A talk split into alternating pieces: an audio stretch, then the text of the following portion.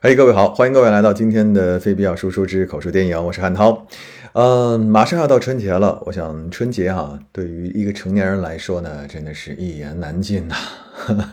小的时候呢，春节到了有好吃的，有新衣服，有红包。那成年以后呢，春节就是，呃，吃平时吃过的，穿平时穿过的，还得给人红包。那然后呢，春节呢，经常会想一个问题，就是，哎呀。怎么打发时间呢？啊，尤其对我们这种就是家里亲戚不是特别多的那种啊，那就嗯看剧吧。那我觉得看看电影啊，看看剧啊，其实真的是一个嗯挺好的一件事儿啊。这个平时没时间看的一些好电影、好剧啊，可以集中的把它这个补补课哈。那今天呢，就给大家准备了呃，目前来看哈，两部电影、两个剧，呃，也可能一会儿高兴了会再推荐多一点啊，嗯。这些剧都是我电影，都是我自己比较喜欢的，希望大家也会喜欢这样的影片啊，各种不同类型都有。好了，话不多说呢，我们马上开始。首先给大家推荐的第一部电影呢，叫做《留校联盟》。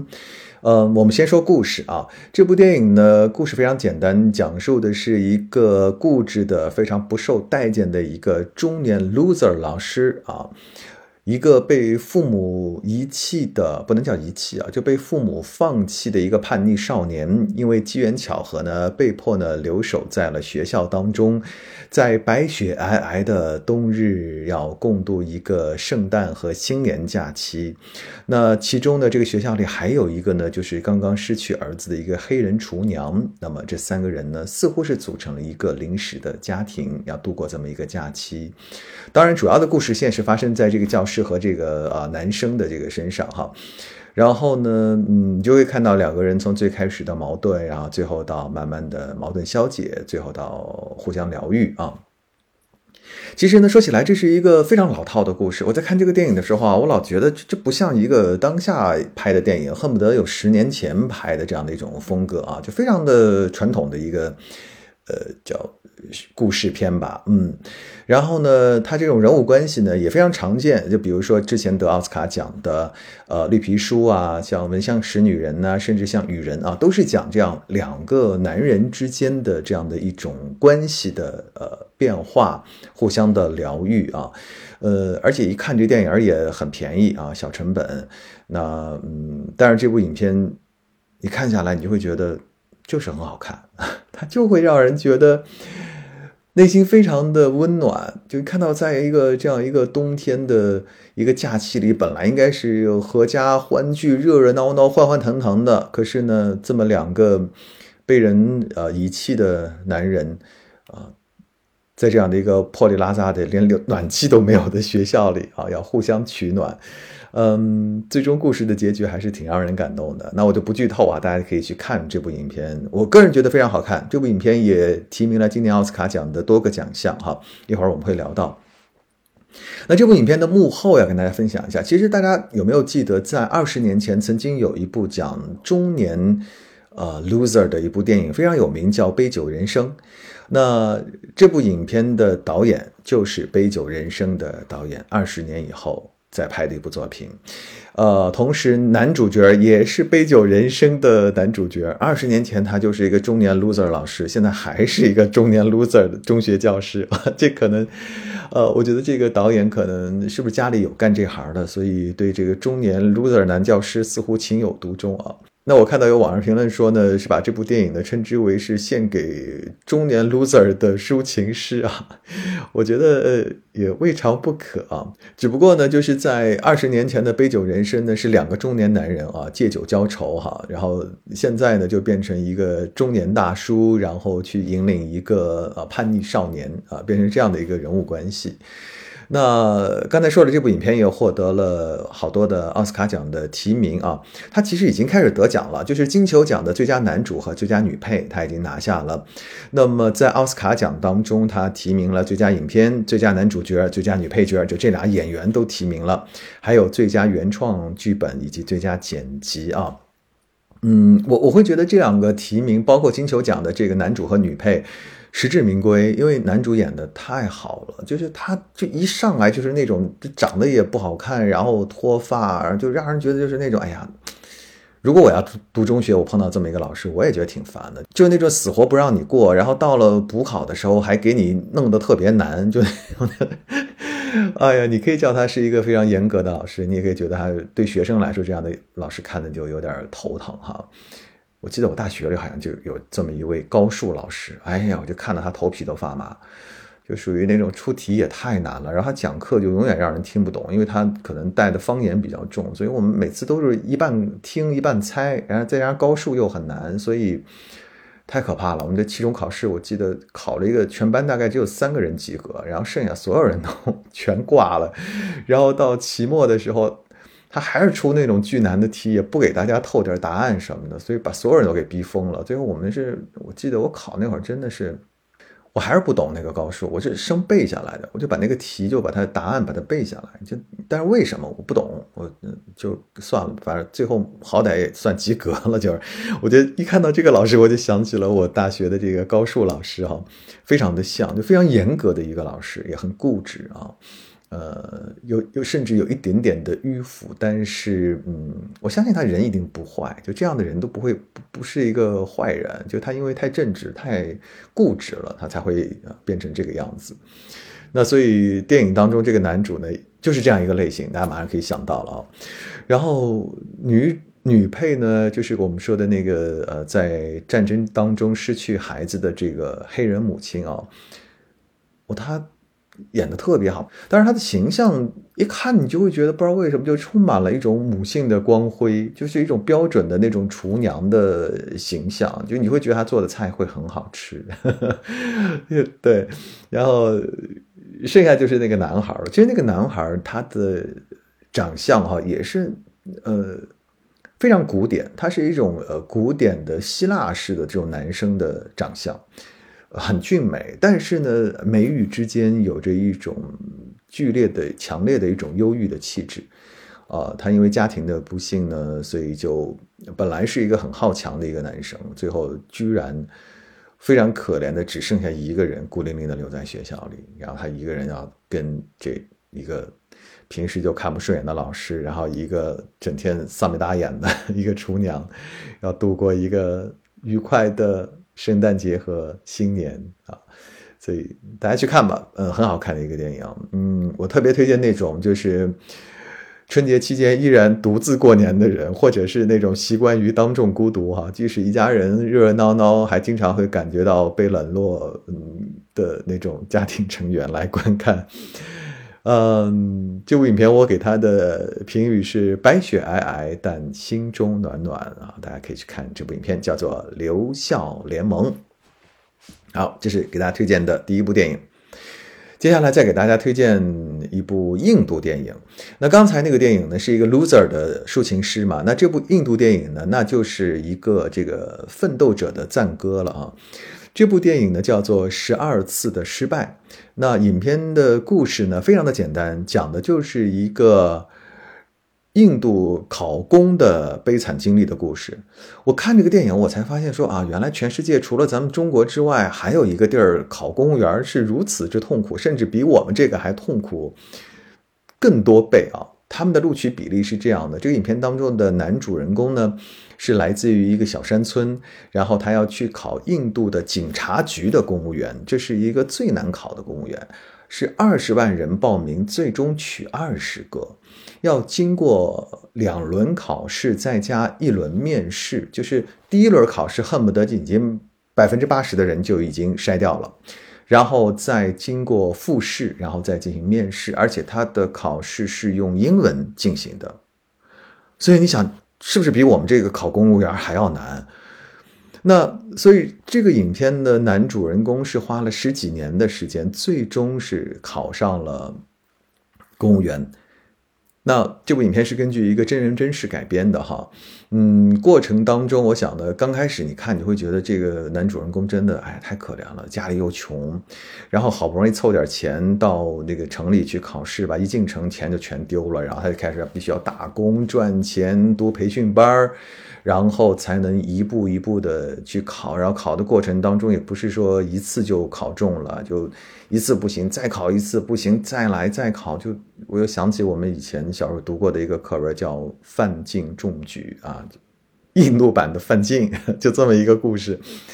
对，所以我看这个影片呢，当时我就觉得，哎呀，让我想起了另外一部好莱坞影片。我在看的时候，那个感受是一模一样，就是非常著名的《当幸福来敲门》。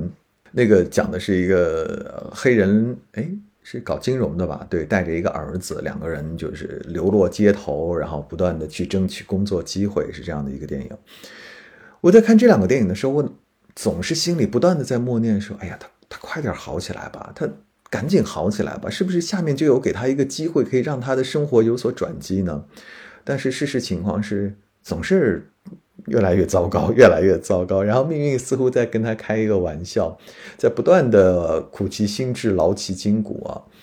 呃，但最终呢，他还是凭借自己这个超凡的毅力，还有非常重要的就是他的。诚实，获得了这个警察局的公务员的这样的一个身份啊和工作，而且一旦获得这个工作之后，就呃鸡犬升天哈，就完全就改变了自己的命运，全家人都奔走相告，甚至整个这个村落啊都为他骄傲。当然，这个影片在励志的同时呢，也对整个印度的社会进行了一个很大的一个讽刺啊。我们会看到，在印度的这些呃底层的人的生活，常常会被这个官员的一些腐败啊来打击干扰啊。呃，让很多底层的人难以出头，或者获得一种公平的待遇，那么他们只能是通过这样的一个考公务员的方式来获得一个身份的签约，然后最终呢，哎，可以让家里人过得好一点啊，至少，呃，他当官了以后，他家里人可以获得一个公平的待遇啊，是这样的，嗯，很现实的一部影片啊，所以看这部影片的时候呢。也让我会想到很多可能，嗯，一些比较熟悉的场景和一些熟悉的人和事。好，我们来说说这部影片的幕后。那这部影片的导演呢？呃，韦德胡，韦德胡他也是来自于一个小山村，所以他和这位影片的男主呢，似乎有很多命运的相同之处啊。那呃，他当年呢非常有才华，他凭借他的第二部影片就获得了奥斯卡奖的提名，而且是部短片啊，不是长片。那么他一直是在印度电影界呢，是非常具有一种呃革新派的这样的一位导演。他在一九八八年的时候拍了一部电影叫《帕琳达》，那当时呢，他是借鉴了好莱坞的《教父》这部影片，拍的是一个黑帮的故事。在这部影片当中，他非常大胆的只用到了两段配乐，这就打破了印度电影的这个歌舞片的一种传统。我们都知道呢，这个。印度电影啊，反正没事儿就啊啦啦唱个歌啊，跳个舞啊，什么情节不够，歌舞来凑嘛，对吧？但是这个呃，韦德胡呢，就很早的就慢慢的摒弃掉了这种歌舞片的形态，包括他在这部影片当中，其实我们会看到他的音乐用的也是恰如其分，并不是那种就没事儿就唱一段的那种哈，呃，情节也非常的紧凑。那么提到这个。韦德胡呢，必须要说到他另外一部电影，这部电影太有名了，就是呃，他在二零零三年之后，他就专注做编剧了。那么在零九年的时候呢，他作为制片人和编剧出品了一部电影，叫做《三傻大闹宝莱坞》。哇，这部影片呢，我想大家都知道哈，当年是我们这边都非常的红，我想很多人都看过这部影片，很好看的一部电影。那零九年的一部影片到了。八年以后，它依然是稳居印度电影全球票房的第一位。非常厉害，经典的一部电影。那如果大家没看过《三傻》的话，倒是春节期间可以看一下《三傻》，《三傻》也很好看，很适合春节的气氛啊。那其实呢，《三傻》这部影片呢，它也是聚焦在教育这个问题上。这部影片最终讨论的一个非常普世的问题，就是这个教育系统到底应该培养出一个什么样的人？其实我们看，呃，这次的这个《十二次失败》这部影片呢，同样在讨论这个问题，就是。我们一个年轻人通过了这么多次的考试，最终他面对考官的时候，他是要去非常诚实的回答考官的面试的问题，还是要来粉饰自己的人生？这是其实面对一个考生来说最难的一道题，而回答的智慧也决定了他的人生。所以呢，我觉得，呃，这部影片呢，我推荐给大家看呢，就是在春节期间呢，给大家一点这个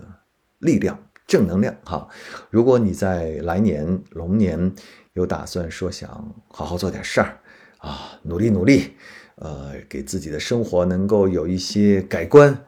让家里人生活的更好，那么我觉得你看一下这部电影吧，它会给你一些力量，让你知道在奋斗的路上你并不孤单。在遥远的印度，有一个比你更苦逼的人，也熬出了头，好吧？可以看一下这部影片。OK，这是给大家推荐的两部电影啊。其实我最近看的电影很多，还有一部也是今年奥斯卡的一个热门影片，包括去年有很多电影，呃，评论十佳影片有提到这部影片叫《过往人生》，我就给大家简单带一下这部电影。我个人感觉，嗯。也就那样，就是只不过它是两个华裔的面孔，呃，讲述的是华裔的亚裔吧，不是华裔，是亚裔，对不起，呃，亚裔在异国他乡的一个生活感情的这样的一个经历啊，我觉得这样的影片好像最近在美国还是挺流行的，就是它比较符合嗯这种。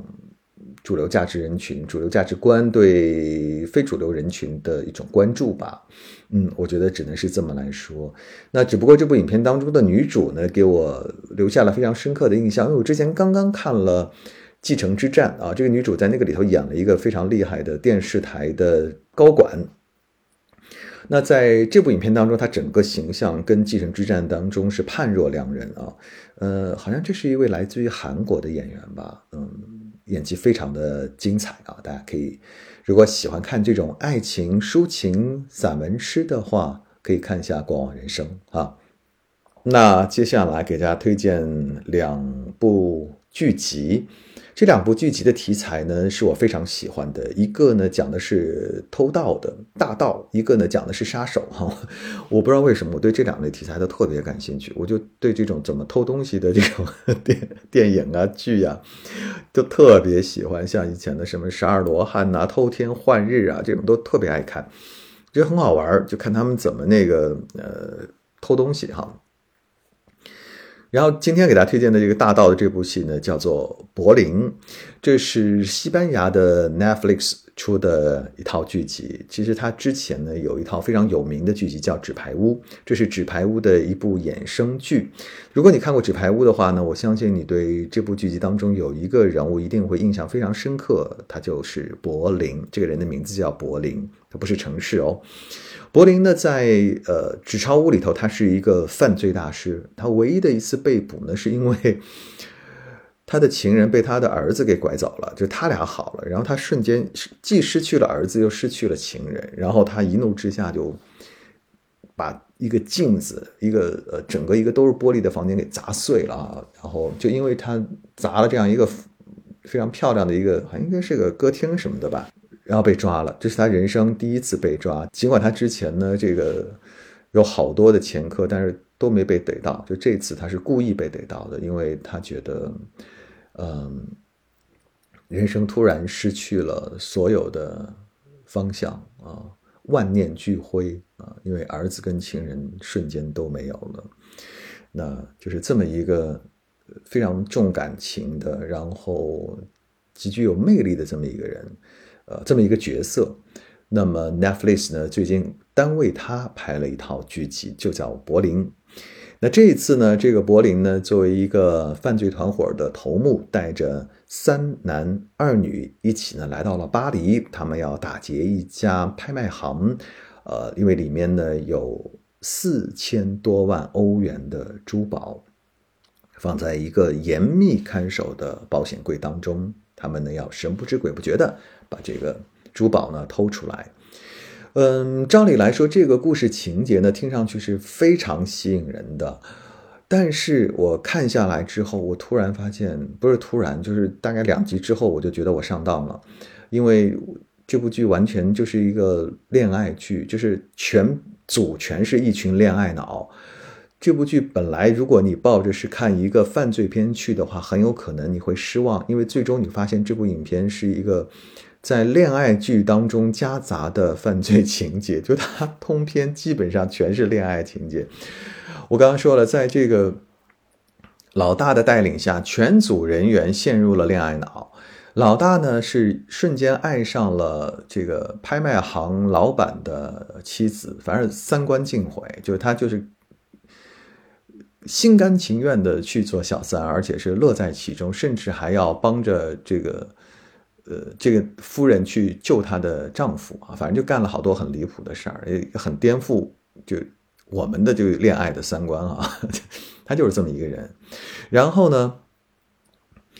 他的两个成员不是刚才说有一个三男两女吗？三男当中有一个岁数最大的，他没有谈恋爱，剩下那俩各自组队，就是分开各自谈各自的啊。一个就是电脑高手爱上了一个肌肉男，然后一个嗯，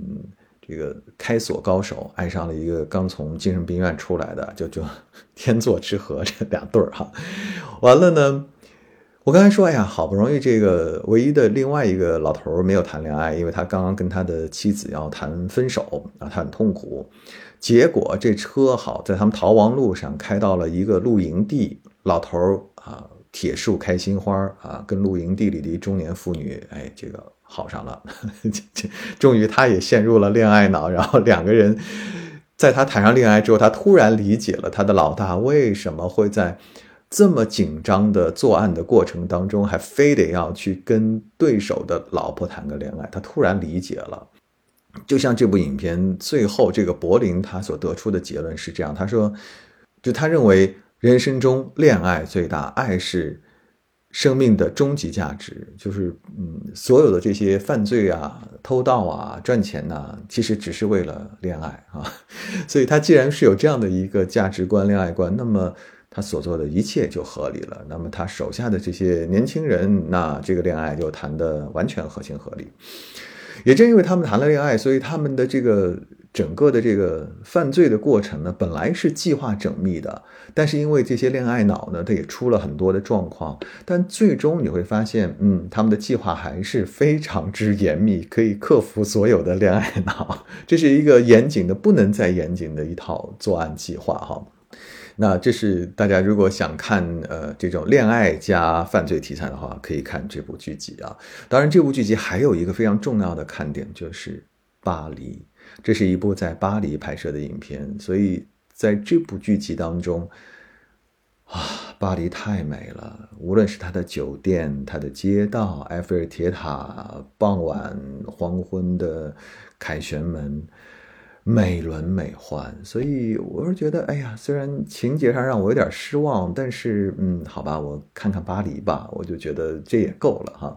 巴黎是一个让人看不厌的城市，就虽然有无数的电影在拍巴黎，在拍埃菲尔铁塔，在拍凯旋门，可是，呃，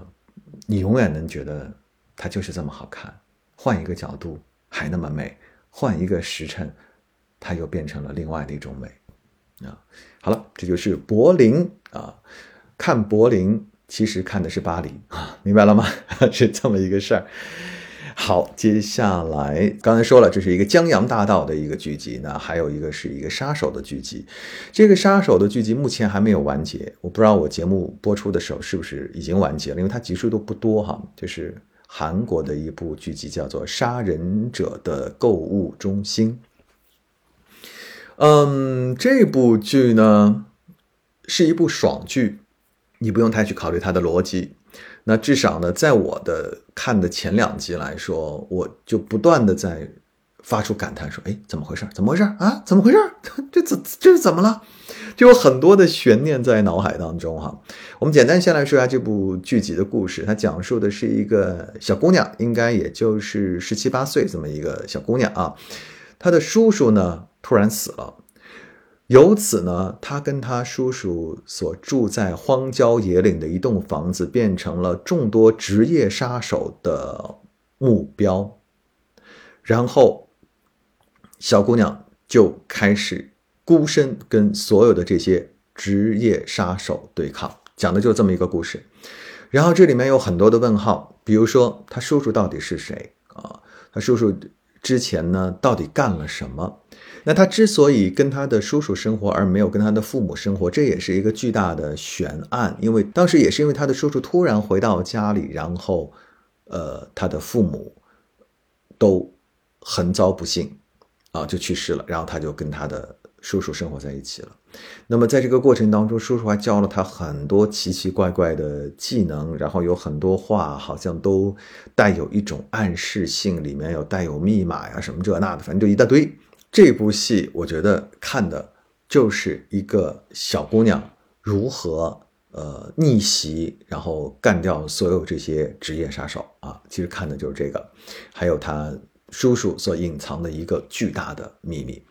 那么到目前为止，我当时好像是一口气就把四集给看完了，我觉得还挺好看，挺过瘾的。嗯，目前更新到多少我也不知道啊，但至少我觉得希望最后的结局不要太烂尾啊。那这部剧集还有一个非常重要的看点，就是这个叔叔的扮演者就是李栋旭。那李栋旭一提到他，当然大家第一时间会想到鬼怪啊，这部剧集啊，这个。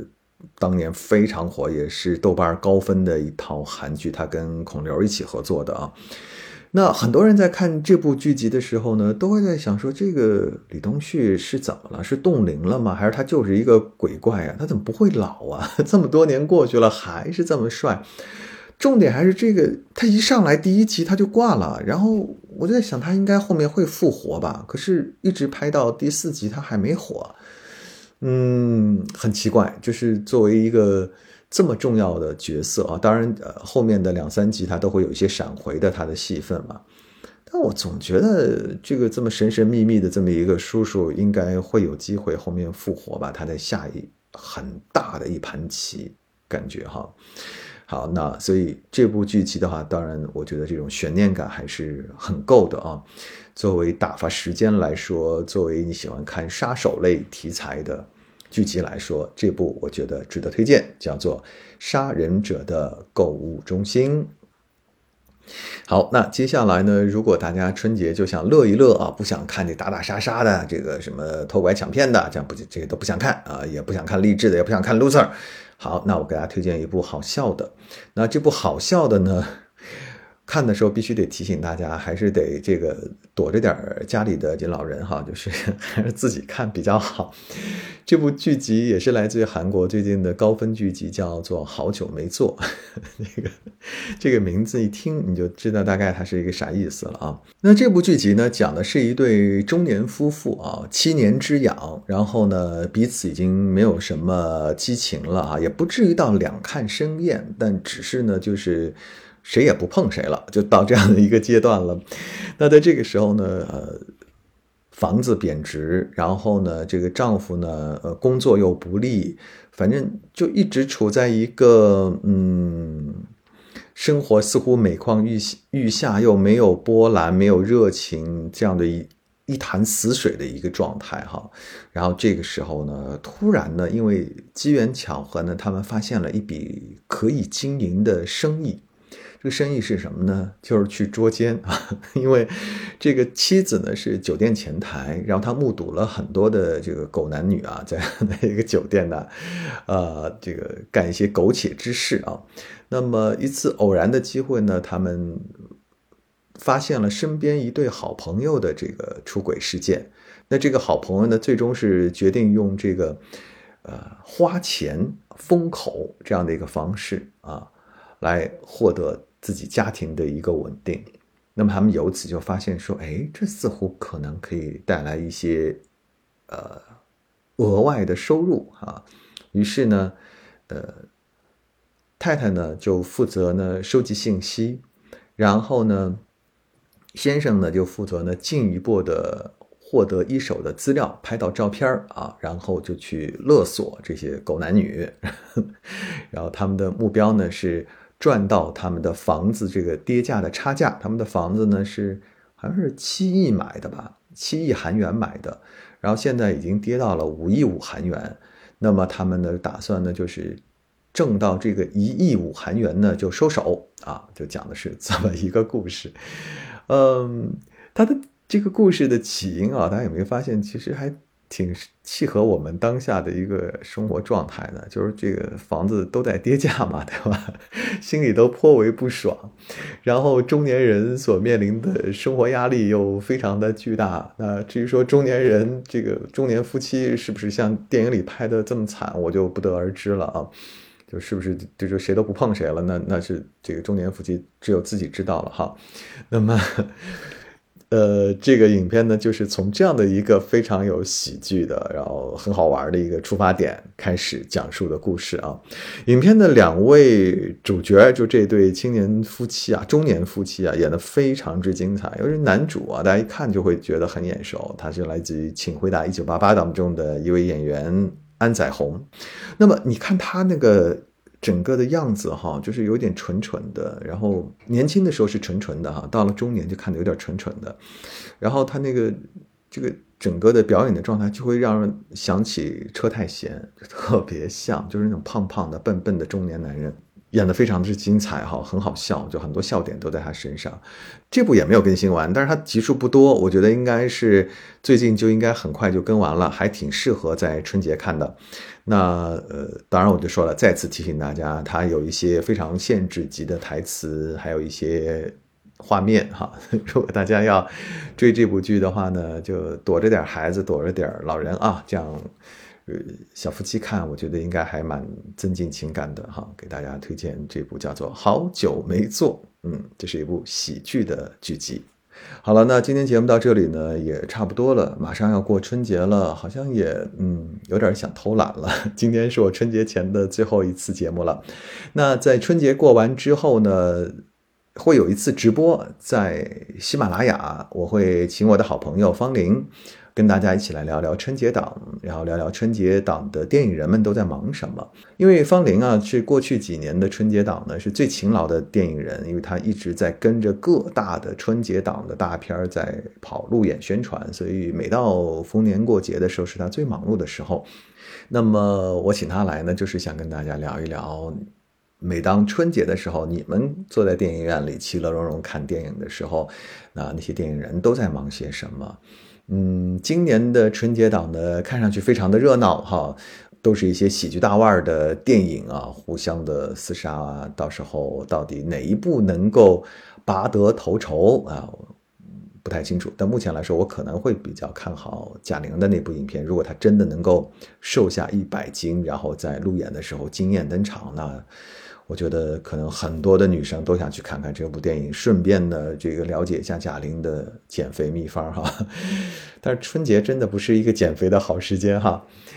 好了，那今天聊到这里呢，也就差不多了。那嗯，接下来的节目呢，我们要龙年再见了，在这里呢，提前给大家拜一个早年，祝大家龙年吉祥，龙腾虎跃啊！这个呃，龙龙还有什么？生意兴隆，好不好？多赚点钱啊！过去的日子好像荷包都有点紧，对不对？龙年生意兴隆，第一位，多赚点钱啊！好了，我们龙年再见，拜拜。